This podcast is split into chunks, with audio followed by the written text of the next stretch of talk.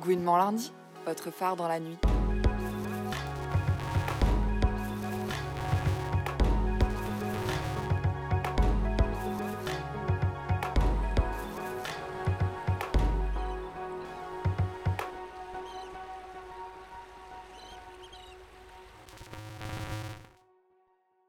Gouinement lundi rencontre Leila du collectif Queer Racisé Autonome, autrement appelé QRA, créé en 2019 suite à la marche Existence. QRA est un collectif par et pour les personnes queer racisées. Et elles sont à l'origine de plusieurs actions, de plusieurs ateliers, et elles ont également lancé un fonds d'urgence à destination des personnes précaires queer racisées. Avec Leïla, on parle de la jeunesse du collectif, de son fonctionnement et de l'impossibilité de se constituer en tant qu'association quand on s'organise en non-mixité racisée. Et bien sûr, on parle de thunes, puisque c'est le nerf de la guerre pour que des collectifs comme QRA continuent à exister. Bonne écoute QRA une histoire un peu particulière parce que c'était pas un collectif à la base, c'était un, groupe Facebook.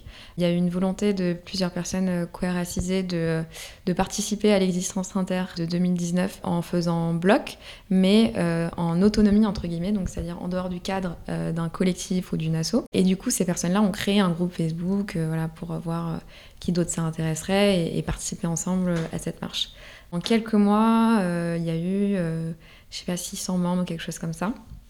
Clairement, ça parlait aux gens, quoi. Et du coup, pendant un moment, le fonctionnement de, QRA, c'était euh, vraiment juste un groupe Facebook pour euh, échanger, rencontrer d'autres personnes queer racisées, pour euh, poster des événements, des trucs qui intéresseraient des gens. Et puis petit à petit, on a commencé à être identifié par d'autres organes, d'autres initiatives queer comme étant un collectif, alors qu'on n'en était pas encore un. Et du coup, on était contactés, on, on proposait aux, aux membres des groupes Facebook de participer euh, à des événements. Euh, et du coup, le fonctionnement, c'était que les admins euh, recevaient ces propositions de participer à des événements, les poster à leur tour sur la page, et les personnes que ça intéressait participer aux événements.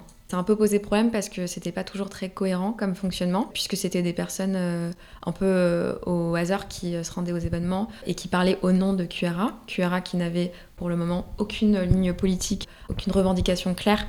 et du coup, parfois, on avait des discours différents en fait à des événements.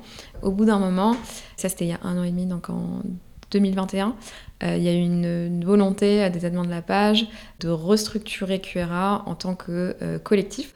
Il y a eu un appel pour voir qui voulait participer voilà, à la création de QRA en tant que collectif. Donc moi je me suis proposée avec une, dizaine de personnes.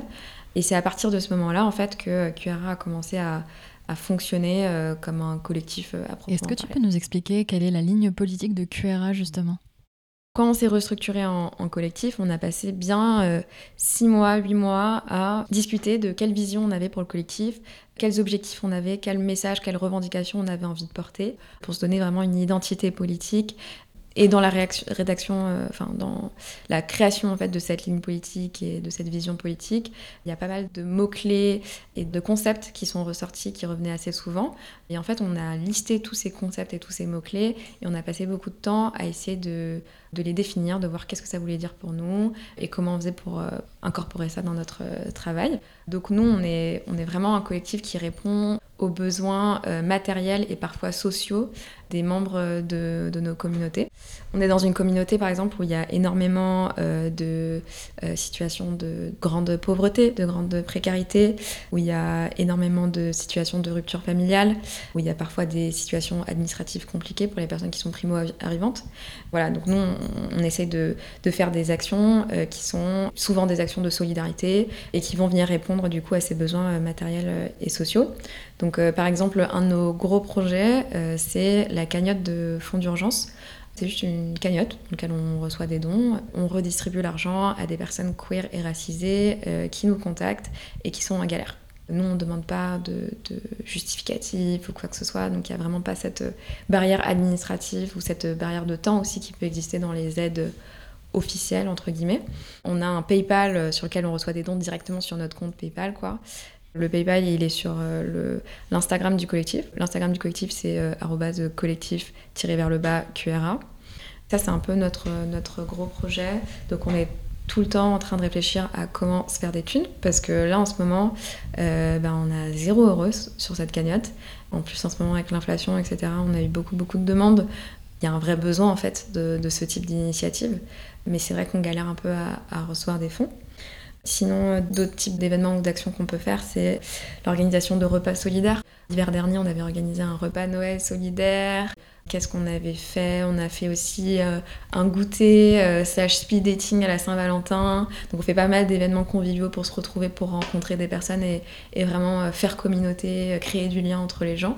Moi, mais ça c'est vraiment à titre personnel, moi je trouve ça vraiment précieux d'avoir des moments comme ça, des événements un peu à taille humaine, parce que c'est pas que des grosses soirées, c'est vraiment des petits pique-niques, des petits repas, des trucs comme ça où on peut vraiment plus facilement rencontrer des gens.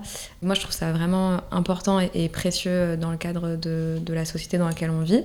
Et je sais qu'il y a beaucoup de gens qui se sont fait des potes euh, à nos événements. Il y a même des gens, il me semble, qui ont trouvé l'amour à notre euh, speed dating de la Saint-Valentin euh, en février dernier. Ouais, donc voilà, pas mal de, de repas, de pique-niques, des trucs comme ça. Et on est aussi sur des questions de santé sexuelle et de santé mentale. On organise euh, quand on peut, euh, quand on a le matos, des distributions de préservatifs et de kits de santé sexuelle. Et puis on organise aussi depuis quelques mois euh, des groupes de parole, donc sur des thèmes différents. On avait fait un sur le thème du coming out, on avait fait un sur le thème du lesbianisme. Donc on essaie d'organiser ces, ces, groupes de parole tous les mois ou tous les deux mois. Et puis sur le côté plus militant, dans le sens création d'un rapport de force avec l'État, etc., et ben on est un des collectifs à, l'origine de euh, la Pride radicale. C'est une Pride mais avec des revendications euh, plus politiques, des revendications euh, anticapitalistes, anti-impérialistes, antiracistes, etc. Est-ce que vous avez fait face à des difficultés pour exister en tant que collectif queer racisé Je pense notamment aux subventions, au, au financement. Est-ce que vous en avez? Et si c'est pas le cas, pourquoi? Alors ça c'est une question vraiment intéressante parce que euh, on va pouvoir parler de l'organisation antiraciste en France et comment ça se passe. En fait, euh, la France c'est un pays où il y a une extrêmement forte répression euh, à l'égard des militants antiracistes. Donc nous on est un collectif qui s'inscrit dans la lignée des luttes de l'antiracisme politique. Donc l'antiracisme politique c'est un antiracisme qui conçoit le racisme comme étant le produit d'une histoire voilà, le racisme, c'est ancré historiquement, politiquement, socialement. C'est le résultat de siècles d'esclavage et de colonisation. Et ça confère des privilèges à certaines personnes dans la société. Et ça impacte euh, nos conditions de vie euh, matérielles en tant que personnes non blanches. On a vraiment une vision de l'antiracisme qui est en rupture avec le discours dominant de l'État, qui est celui de l'antiracisme moral, qui va voir le racisme comme vraiment juste le fait de, de quelques individus pas très gentils. Enfin voilà. On est dans l'antiracisme politique. Et les militants l'antiracisme politique euh, subissent une répression extrêmement forte. Nous, on s'organise en double non-mixité, en non-mixité racisée et queer. Et en France, on peut s'organiser en non-mixité euh, LGBT globalement, on peut s'organiser en non-mixité euh, femme, on ne peut pas s'organiser en non-mixité racisée. Ça, c'est interdit. Ça a été voté d'ailleurs officiellement, je crois, l'année dernière. C'est dangereux en fait de, s'organiser en non-mixité racisée. Il y a un vrai risque. Du coup, on est obligé de s'organiser en sous-marin. On est obligé de s'organiser anonymement. Donc euh, bah, là, justement, par exemple, aujourd'hui, j'utilise un pseudo en partie pour ça. Donc sur les réseaux sociaux de QRA, on va jamais euh, poster nos noms, nos photos, euh, des, choses qui pourraient nous identifier en tant qu'individu. En manif, on va porter des masques. voilà. Et du coup, on peut pas se monter non plus en assaut. Parce que se monter en assaut, ça voudrait dire en fait nous rendre visibles par l'État ce qui n'est pas du tout dans notre intérêt. Et du coup, en fait, il y a beaucoup de, ressources, d'aides, de visibilité auxquelles on passe à côté, en fait, auxquelles on ne peut pas avoir accès. Si on était une asso, loi 1901, eh ben, on pourrait recevoir des dons euh, défiscalisés. Pour la cagnotte de fonds d'urgence, ça aiderait beaucoup. Mais ça, euh, c'est pas possible. Et vous faites comment pour exister euh, en tant que collectif? Est-ce que vous avez trouvé des stratégies pour récolter de la thune malgré tout? Et est-ce que tu peux nous les détailler? Ben franchement, on galère. Déjà, ça c'est la réponse euh, la plus honnête. On est tous et toutes euh, bénévoles dans le collectif. On travaille avec les moyens du bord, donc euh, vraiment avec le peu qu'on a. Et puis on, fait des appels à, dons sur Instagram, sur les réseaux sociaux. Donc ça marche un petit peu, mais pas de ouf non plus, quoi. Et du coup, au printemps dernier, on a organisé une soirée à la mutinerie, le même soir suivi d'un after au club juste à côté. On a organisé euh, des, euh, un DJ set euh, et des performances. Et puis on a organisé des ventes de, bougies, des tirages de photos, des trucs comme ça, des trucs que nous, en tant que membres du collectif, on, a créé. Tout ça, c'était dans le but de lever des fonds pour le fonds d'urgence. On a réussi à lever, je pense, 600, 700 euros, je crois, je sais plus. Mais ce qui était beaucoup, beaucoup d'argent pour nous, quoi. C'est vraiment les événements qui marchent le mieux. Voilà, donc c'est vraiment beaucoup de travail, beaucoup de, de, galères. On se donne vachement de mal pour ça.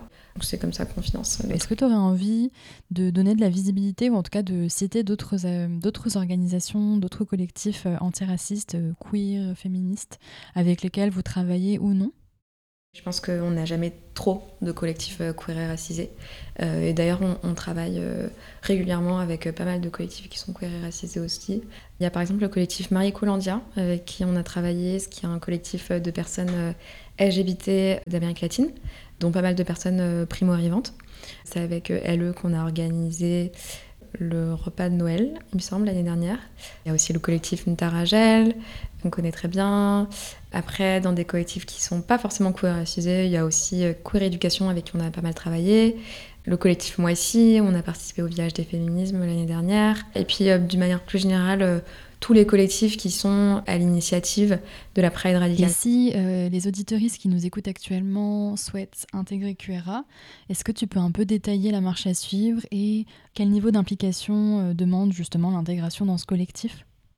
Avec plaisir déjà pour les nouveaux membres. On a toujours euh, besoin de plus de gens, donc Vraiment, c'est le bienvenu, quoi. S'il y a des gens que ça intéresse, euh, envoyez-nous un petit message sur Instagram. En gros, le processus, c'est que la personne nous envoie un message. Nous, on envoie la, ligne politique, le glossaire, etc., sur lequel on a travaillé. On a écrit aussi une charte de conduite. On laisse le temps à la personne de consulter ses documents, de voir si ça colle ou ça correspond un peu à leur vision euh, des choses. Et si, euh, suite à la lecture de, de ces documents, ben, ils veulent toujours rejoindre le collectif, et eh ben, ils viennent à la prochaine réunion. Et voilà, c'est bon, ils font partie du collectif. Et sinon, comment on travaille? On a en moyenne une réunion par mois. C'est une réunion euh, d'ordre général pour lister un peu tous les projets en cours, euh, toutes les choses qu'il y a à faire. Tous les membres euh, participent à cette réunion-là. Et ensuite, en fonction des différents projets, on se met en groupe de travail. Le minimum qu'on demande aux membres, c'est de participer à ces réunions mensuelles, une fois par mois. Après, si on n'en veut plus, enfin, c'est pas grave. Mais globalement, il faut qu'il y ait cette participation quand même très régulière aux réunions générales. Et ensuite, en fonction des projets qui intéressent les gens, bah, de se mettre sur les projets qui les intéressent. Et pour terminer, ma question euh, est un peu simple, mais je pense qu'elle est assez importante. Comment on fait pour vous aider euh, concrètement? Sans forcément euh, faire partie du collectif, même en étant extérieur Qu'est-ce qu'on peut mettre en place pour aider QRA Eh bien, soit donner l'argent, ça, c'est vraiment le truc numéro un, hein, parce que je sais que les gens veulent aider, mais vraiment, la manière dont vous pouvez nous aider le plus concrètement, c'est de donner de l'argent, même si c'est 5 balles, 10 balles. Et sinon, eh ben, de diffuser, de repartager en story, de faire des posts, et de pas hésiter à le faire régulièrement, et voir euh, d'envoyer des messages à vos amis blancs, vos amis qui ont des thunes, leur envoyer des messages directement, leur disant, bah, donnez l'argent, quoi. Un grand merci à Leila pour sa participation à cette interview. Bien évidemment, on vous invite à aller checker les réseaux sociaux de QRA, l'Instagram particulièrement et le groupe Facebook, et à alimenter encore une fois leur cagnotte si vous en avez les moyens.